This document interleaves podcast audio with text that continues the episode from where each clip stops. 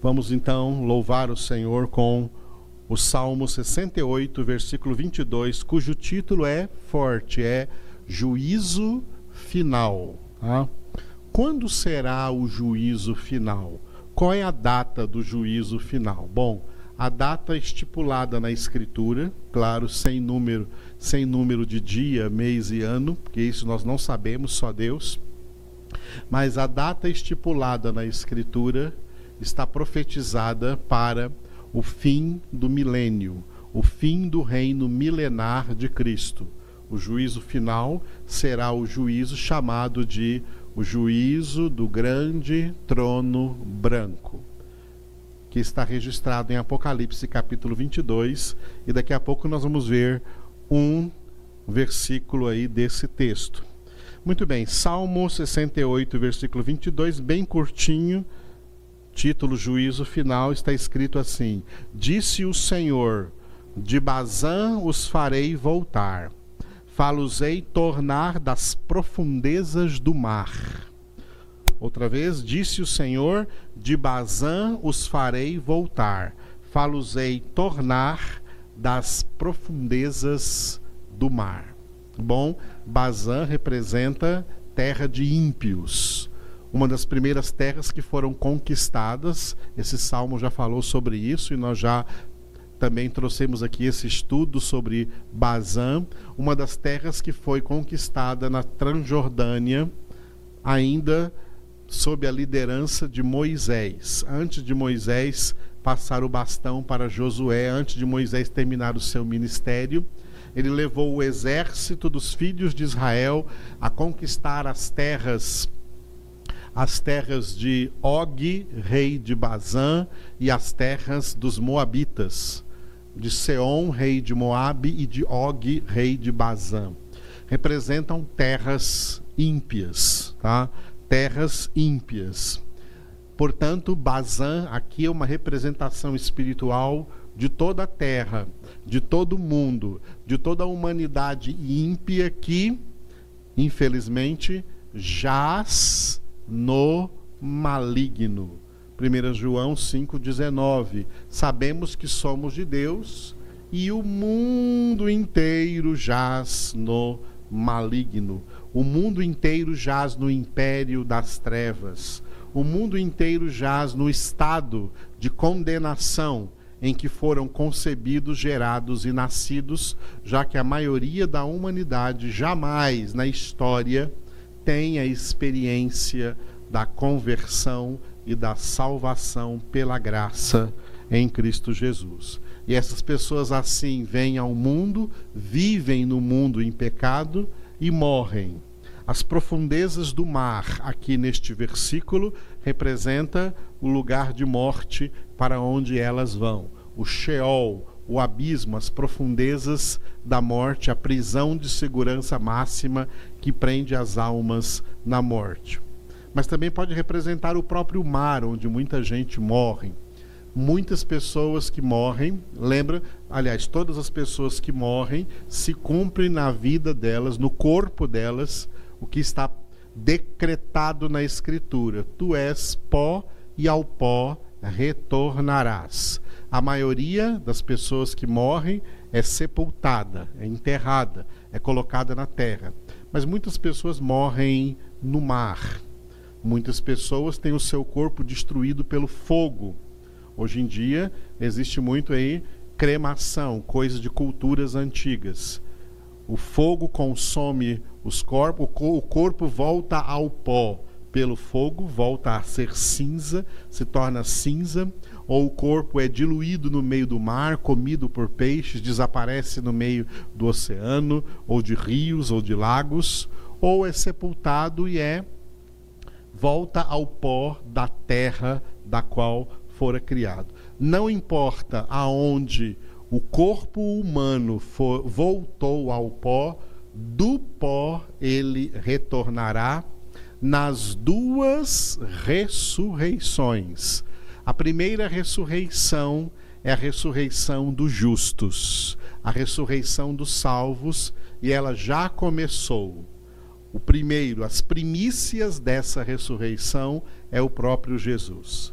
Jesus é o único homem na história da humanidade, Jesus, como homem, na sua natureza humana, é o único homem que morreu e ressuscitou para nunca mais morrer. Existem pessoas que receberam o milagre de ressurreição, como Lázaro, em João capítulo 11, mas não foi a ressurreição definitiva. Foi uma ressurreição milagrosa, com uma cura de uma doença, para continuarem a viver na terra e chegarem depois a morrer de fato.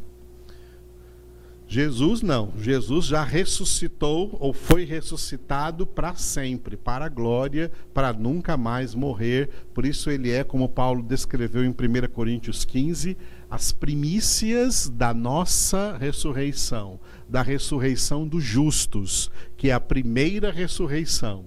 Essa ressurreição vai acontecer no início da grande tribulação, quando Jesus vier sobre nuvens antes de arrebatar os eleitos que estiverem sobre a terra, sendo fiéis e perseverando na sua santificação, antes do arrebatamento, primeiro ele vai retirar todas as almas dos salvos que aguardam no paraíso e eles receberão de volta os seus corpos.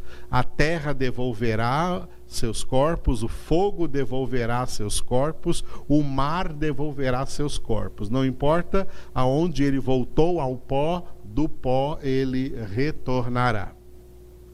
A segunda ressurreição é a ressurreição dos ímpios, que acontecerá nessa data que eu disse, no fim do milênio, mil e sete anos depois da ressurreição dos justos, porque a ressurreição dos justos é no início da grande tribulação, que durará sete anos. Depois da grande tribulação, o reino milenar. No fim do reino milenar, no fim do milênio, o juízo do grande trono branco. O Pai se assentará nesse trono para o juízo final e as almas dos ímpios, que desde o princípio da humanidade morreram e se encontram no inferno serão tiradas do inferno, receberão seus corpos também de volta. A terra devolverá o corpo, o mar devolverá os corpos, o fogo devolverá os corpos. E os ímpios de corpo e alma comparecerão aquela multidão de ímpios diante do trono de Deus Pai para o juízo final e serem lançados então no estado definitivo de condenação, o lago de fogo e de enxofre. E este é o significado que vocês estão lendo aqui nesse slide. Disse o Senhor: De Bazã os farei voltar, falosei tornar das profundezas do mar. Um versículo de Apocalipse, capítulo 20, versículo 13 Deu o mar os mortos que nele estavam. A morte e o além entregaram os mortos que neles havia. E foram julgados um por um, segundo as suas obras. Outra vez, Apocalipse capítulo 20, versículo 13. Isso é o juízo final ou juízo do grande trono branco no fim do milênio deu o mar os mortos que nele estavam, e a morte e o além entregaram os mortos que neles havia, e foram julgados um por um, segundo as suas obras. Os ímpios, eles são aqueles aos quais Paulo denominou, sob a inspiração do Espírito Santo, em Romanos capítulo 9 de vasos para a perdição. Vasos preparados para a perdição, para a justa condenação, para Deus exercer sobre eles a justiça contra o seu pecado. Enquanto que os salvos são chamados, no mesmo capítulo 9 de Romanos, de vasos de bênção, vasos de eleição de Deus, preparados de antemão para a glória eterna de Deus, para serem filhos de Deus, para serem a nação cujo Deus é o Senhor, o povo que ele escolheu para sua herança. Deus é justo e Deus compõe em todos os seres humanos esses dois tipos de vasos. E mesmo que os poucos escolhidos sejam vasos de misericórdia, vasos de bênção, vasos de eleição, devem sempre se lembrar que o vaso não tem valor, mas aquilo que o Senhor coloca dentro dele, o próprio Filho, o próprio Jesus, a própria palavra, o próprio Espírito Santo. Por isso, Paulo disse que nós trazemos esse tesouro que é Cristo Jesus, em vasos de barro. Nós somos esses vasos de barro, de barro, tão indignos da salvação como todos os outros vasos de perdição que comparecerão diante do grande trono branco no dia do juízo final, dia de dor, dia de lamento, porque ao serem lançados no lago de fogo e de enxofre é o lugar onde haverá eternamente choro e ranger de dentes, enquanto que os salvos na glória vão ver as coisas que agora nem olhos viram, nem ouvidos ouviram, nem o coração humano imaginou o que Deus tem preparado para aqueles que o amam. Você ama o Senhor? Ama o seu filho Jesus? Jesus disse: Se alguém me ama, guardará a minha palavra. E meu Pai o amará, e nós viremos para ele e faremos nele a nossa morada. A morada não vale nada. O vaso não vale nada. Mas Deus vem habitar dentro dessa morada. Ele é o tesouro dessa morada. Ele é o tesouro desse vaso. Que tremenda honra que Deus dá a quem não é merecedor de honra alguma, pelo contrário, merecedor de desonra. Os condenados terão uma convicção que merecem o que receberam. Os salvos terão uma convicção que jamais serão merecedores de tão grande salvação. Essa é a assombrosa graça, maravilhosa graça de Deus agindo em nossas vidas. Muito obrigado, Senhor. Te louvamos, glorificamos, engrandecemos o teu nome por tão grande salvação. Entregamos a Ti, Senhor, nossas vidas, nossas famílias, nossos entes queridos.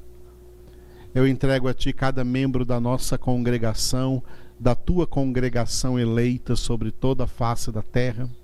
Eu entrego a Ti a vida de todos que estão me acompanhando, me ouvindo agora nessa celebração.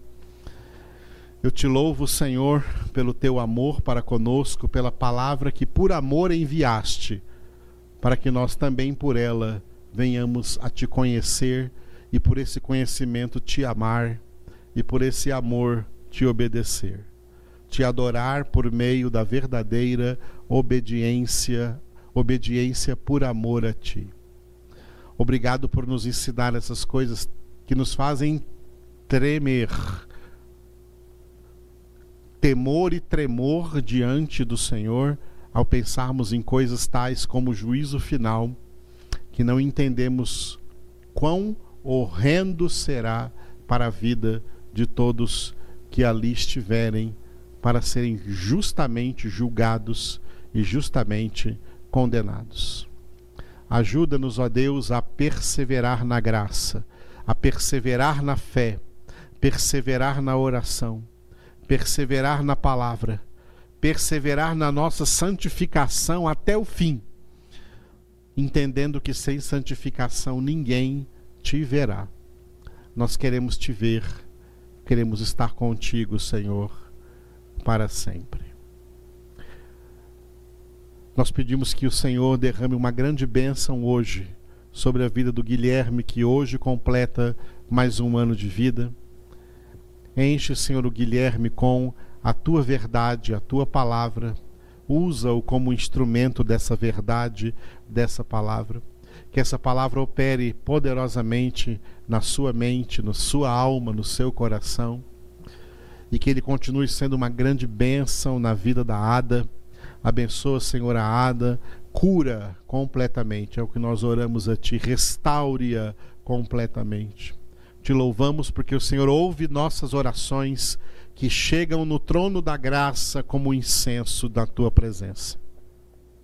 Ó oh Deus Todo-Poderoso, abençoe este casal, Senhor, que eles continuem crescendo no amor do Senhor. Abençoe o Guilherme e a Ada. Eu entrego a Ti a vida da Michele, que amanhã completa também mais um ano de vida. Enche, Senhor, a vida da Michele com o teu Espírito Santo, com o teu amor. Continua produzindo nela o fruto do teu espírito, enchendo ela de sabedoria, de graça, Senhor. Conduza ela no seu viver, no seu falar, no seu agir, no seu trabalho. Abençoa todas as áreas, Senhor. Tu a conheces, sabe, sabes de todas as suas necessidades. Entregamos, Senhor, a Michele em tuas mãos e te louvamos, ó Deus, pela sua vida, em nome do Senhor Jesus. Nós também suplicamos agora ao Senhor a consolação, a consolação do teu Espírito Santo sobre a vida da Sheila, dos seus pais, seu pai, sua mãe, seu irmão, pela perda do irmão que morreu nessa noite naquele acidente automobilístico. Senhor, cura toda essa família, ó Deus, consola-os, conforta-os, preenche, Senhor, o vazio deixado aí por essa perda, ó Deus, em nome de Jesus, especialmente na mãe e no pai, ou que perderam um filho. Deus Todo-Poderoso, mesmo nós te pedimos pela Geli e pelo seu esposo, ó Deus, que também perderam da mesma forma aí na estrada o seu filho. Quantas pessoas serão morrendo nessas estradas? Deus consola o coração da Geli, consola o coração do esposo dela, Senhor, e também do outro filho, de toda a casa, de toda a família. Traz consolações pela morte desse ente querido, desse filho. E da mesma forma oramos, Senhor, pelas mais de 122 mil famílias que perderam entes queridos para a Covid-19 e oramos a Ti, Senhor, cura a humanidade, cura as nações. E de maneira particular permita-nos clamar ao Senhor, cura o Brasil, Senhor, dessa infecção que venham logo, Senhor, as vacinas para imunizar a, população e que as pessoas possam se verem livres desta ameaça por meio da qual tantas vidas foram ceifadas, e isso nos leva, Senhor, a orar diante de grandes tragédias familiares vividas no mundo inteiro neste ano de 2020 entregamos a Ti, Senhor.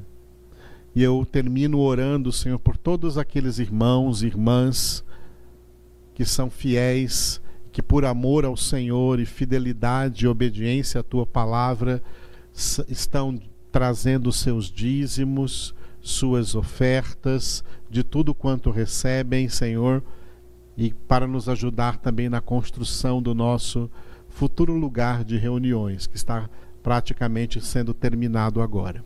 Colocamos tudo na tua presença e pedimos que todos sejam poderosamente abençoados por ti. Prospera e multiplica tuas bênçãos na vida de todos. Em nome de Jesus. Amém.